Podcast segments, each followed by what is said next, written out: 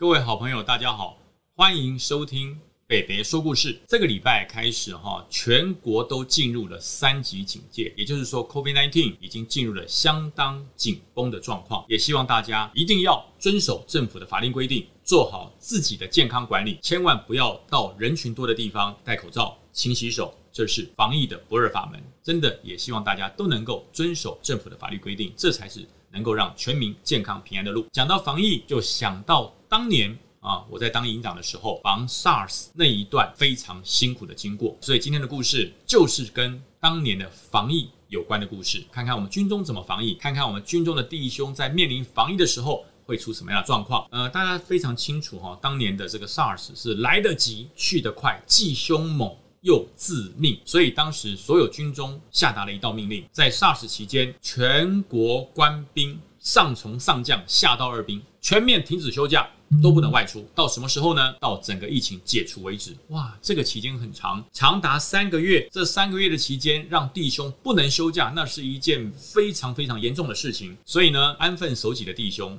就依据上级的规定。啊，那不休假嘛，就在营区里面做活动，就在营区里面做自我的训练，也没什么不好。但是总有一些鬼头鬼脑的弟兄，他会想尽了办法，想尽了各种理由来请假。呃，来请假理由太多了，例如说，呃，妹妹要结婚，哥哥。啊，要娶媳妇，家里的小狗生病了，家里的老人家需要照顾，呃，妹妹生小孩没人带，甚至还有人说父亲生病，母亲生病，更严重的是谎称爷爷奶奶，甚至是父母亲往生，必须要回家处理后事。哇，这种千奇百怪的请假理由层出不穷。但是我们通常会经过求证，会经过查核，不会这个很随便的准假。毕竟防疫要做到最高等级，尤其是在那个 SARS 最最最严重的时候。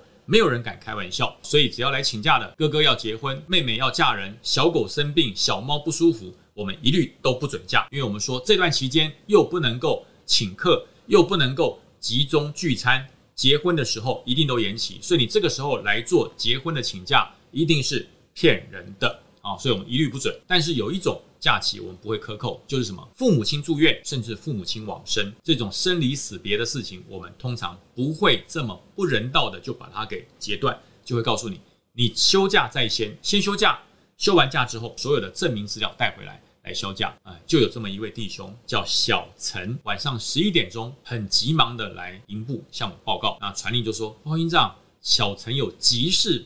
求见，我说什么事啊？我就赶快出来，穿着运动服就出来。小陈流着眼泪说：“嗯，报告营长，我的母亲现在病况危急啊，我必须要去见她一面，否则恐怕再也见不到了。”我看他如此的激动，我说：“小陈，先不要激动，不要紧张，我会准你的假，但是你回去的路上注意到安全啊。我先准你三天假，回去看看母亲的状况之后，有困难再回来回报。先不要急，不要哭，一切我们顺顺利利的来，不要匆匆忙忙。”我就写了假单给他。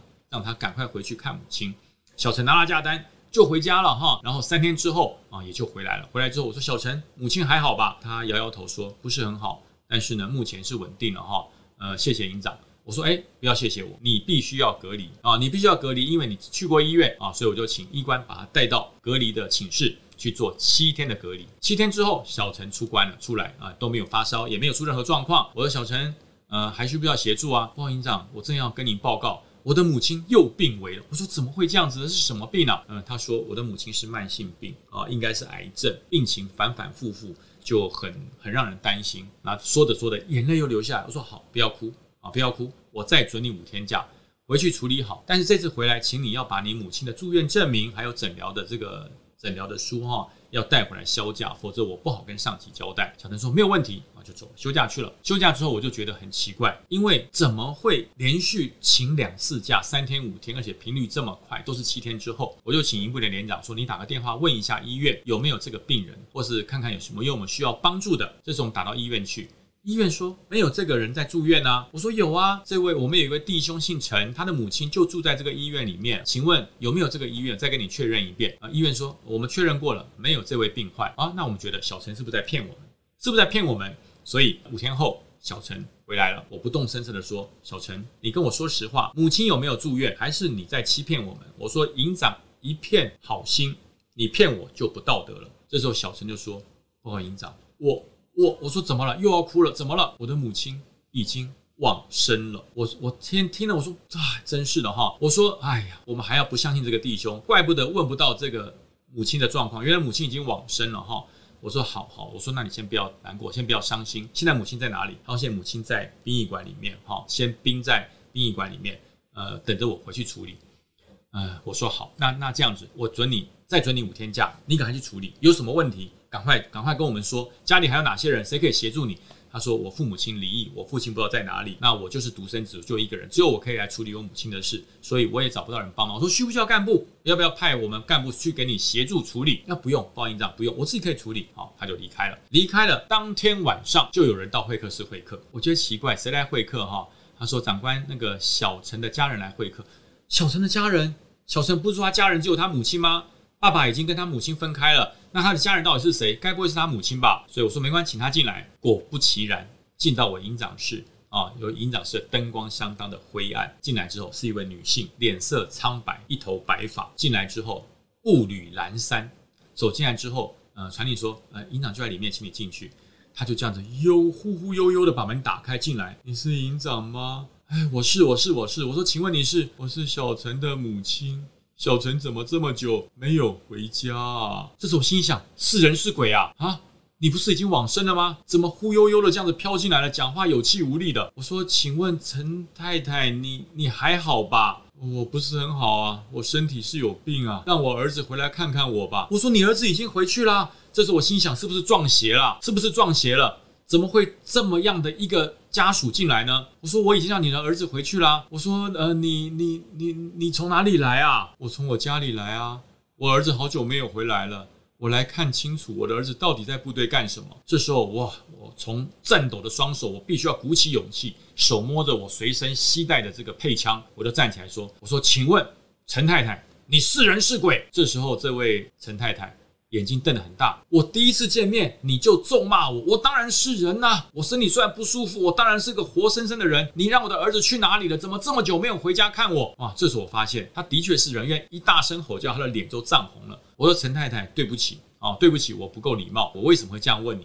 因为你的儿子在 SARS 期间用你往生的名义请假回去了，他说他到殡仪馆去了。我现在还要问这是怎么回事呢？哇！这时候这位母亲。气得脸从白色变得涨红，说：“这个不孝子为了个女朋友家都不回了，还用他母亲往生的理由来请假，真是不孝啊！”说的就啊泪崩啊，哭得跟个泪人儿一样。我说：“哎，伯母，您先不要哭泣，这个事情我们一起来解决。我们等到小陈回来问个清楚。但是呢，这个事情必须要处分，因为他是欺骗长官的信任。”然后去休假，我说这件事情我来处理，你先不要激动啊。说的我们就把这位啊这位陈太太就送出营区回家了。小陈五天后收假回来，我就直接把小陈找过来，我就直接问他，我说小陈，第一件事你去哪里了？他看到我报营长，我去帮我母亲办理丧事啊，我已心情已经很难过了，你怎么对我这么凶？我再问你一次，你去哪里了？我去帮我母亲办理丧事。我说你没有机会了，我说马上把小陈送到警闭室，欺骗长官。关半个月，这时候小陈眼瞪得很大，我没有骗人，我没有骗人。我说，如果你没有骗人，就是我见鬼了。你知道，你休假的第一天晚上，你母亲就来找我了。你母亲身体虽然不是很好，但是她并没有往生。你这个不孝顺的孩子，你居然用你母亲往生来骗假！我说，可恶至极，关起来，就把他经过了体检，送到了紧闭室，关了。两个礼拜，这时候他的母亲又来营区会客了。他说：“营长，小陈呢？”我说：“小陈正关在紧闭室，要为他欺骗长官、不孝的借口，要做出适当的处分，他要付出代价，所以他正关在紧闭室里面。”他的母亲说：“请问营长，我可以会客去看他吗？”我说：“当然可以啊，这个紧闭室如果有亲属来会客更好。”你去好好的教诲他一下，希望这个孩子不能做这么错误的欺骗、说谎。这时候，呃，陈伯母啊，陈太太到了紧闭室，谈完之后，两个红的眼睛出来，就告诉我说：“营长，小陈知道错了，嗯，我也原谅他了，可不可以不要关他这么久，可以让他提早出来？”我说：“他咒你死，哎，他诅咒你死，你还原谅他？”这时候母亲说：“再怎么样都是我的孩子，我。”代替他求情，他下次再也不会说谎了，请你原谅他，早点放他出来。好，那我想一想，母亲都说话了，我就跟上级报告。上级说好，他本来要关十四天的，那关满十天就让他出来，所以就提早了四天把小陈放出来了。啊，放出来之后，我就跟小陈说：“我小陈，你有一个好妈妈，你的母亲帮你求情，提早放你四天出来，可是呢，你却用了这么不孝的方式让你母亲伤心。等到 SARS 的危机解除、管制解除之后，你回去跟你母亲好好的道歉。我说这真是非常的不孝。这时候小陈就说：“哎，营长，真的我知道我错了，我为了要挽回女朋友的心，我没有办法。我知道用这个理由是绝对不能请假了，我只好出此下策。我也知道我做错了事。”我再也不会犯这个错误了。我以后我在营区，我剩下的时间我会努力的服役，绝对不会让长官失望。也随着 SARS 疫情的解除，小陈也回到家跟母亲做呃道歉的动作。呃，随后我也把这个案例，以后到了任何的阶层，都把这个案例做成案例宣教，跟我的弟兄去宣导。再怎么样的事情，跟长官坦诚报告，不要欺骗，更不要拿。家人拿长辈的生命开玩笑，这是非常不孝的。如果这样做，以后会有报应。所以，在这个 COVID-19 整个第三级警戒的期间，我相信也有很多人会造成很多的不便，但是千万不要用欺骗的方式来请假，坦诚面对，有什么事情说明白、讲清楚，都是可以协调的。不要用欺骗，更不要拿长辈的生命开玩笑，用长辈死亡往生的理由来请假。会折寿，所以今天在这个地方分享一个当年在 SARS 期间弟兄用这么奇怪的理由请假的故事，来告诉大家。也希望大家在这一段隔离的期间，在这一段所谓第三级警戒的期间，都能够身体健康，保持良好的社交距离，戴口罩，勤洗手，勤保健康。相信乌云就会过去，我们的防疫大家一起加油。那今天的故事就说到这边喽啊，下个礼拜继续收听品观点。北北说故事，订阅，打开小铃铛，更多的故事送给你，拜拜。